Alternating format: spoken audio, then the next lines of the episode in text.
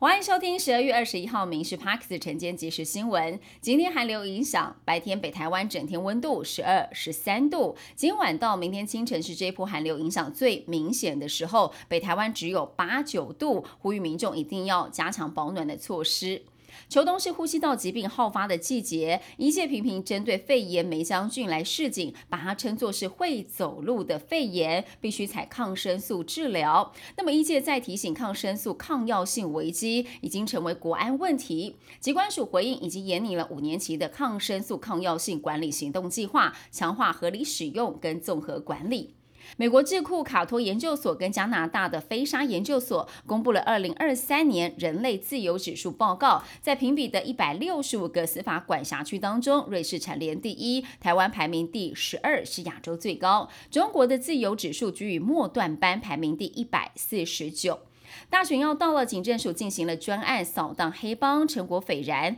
短短十天，全国查获了非法改造枪支有六十八支，起获了六百九十六件的地下签赌案，高达一百八十八件是选举赌盘。警方后续还会追查，确保这次的总统跟立委选举不会受到黑枪跟地下赌盘的影响。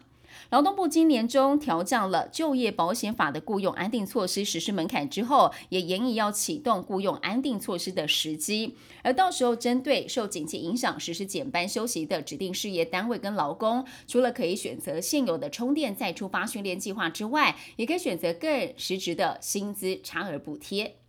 经济部统计处发布了十一月外销订单金额是五百零六点三亿美元，年增百分之一，结束了从去年七月起的连十四个月悲情负成长，朝逐季好转来发展。统计处也乐观看待外销订单将引来三大利多，包括了库存去化到明年会告一段落，再来就是新兴科技的应用，第三是明年通膨更加趋缓，各国央行预期一波降息，渴望促进消费的需求，也摆脱今年接单的低迷。经济渴望复苏，民众对年终奖金、对明年调薪信心大增。金控公司发布了十二月国民经济信心的调查结果，在景气展望乐观指数转正、股市乐观情绪止跌回扬之下，百分之五十九点三的民众预期年终奖金有一到三个月，百分之四十五点九的民众预期薪资会调涨，比去年同期时调查呈现更加乐观的预期。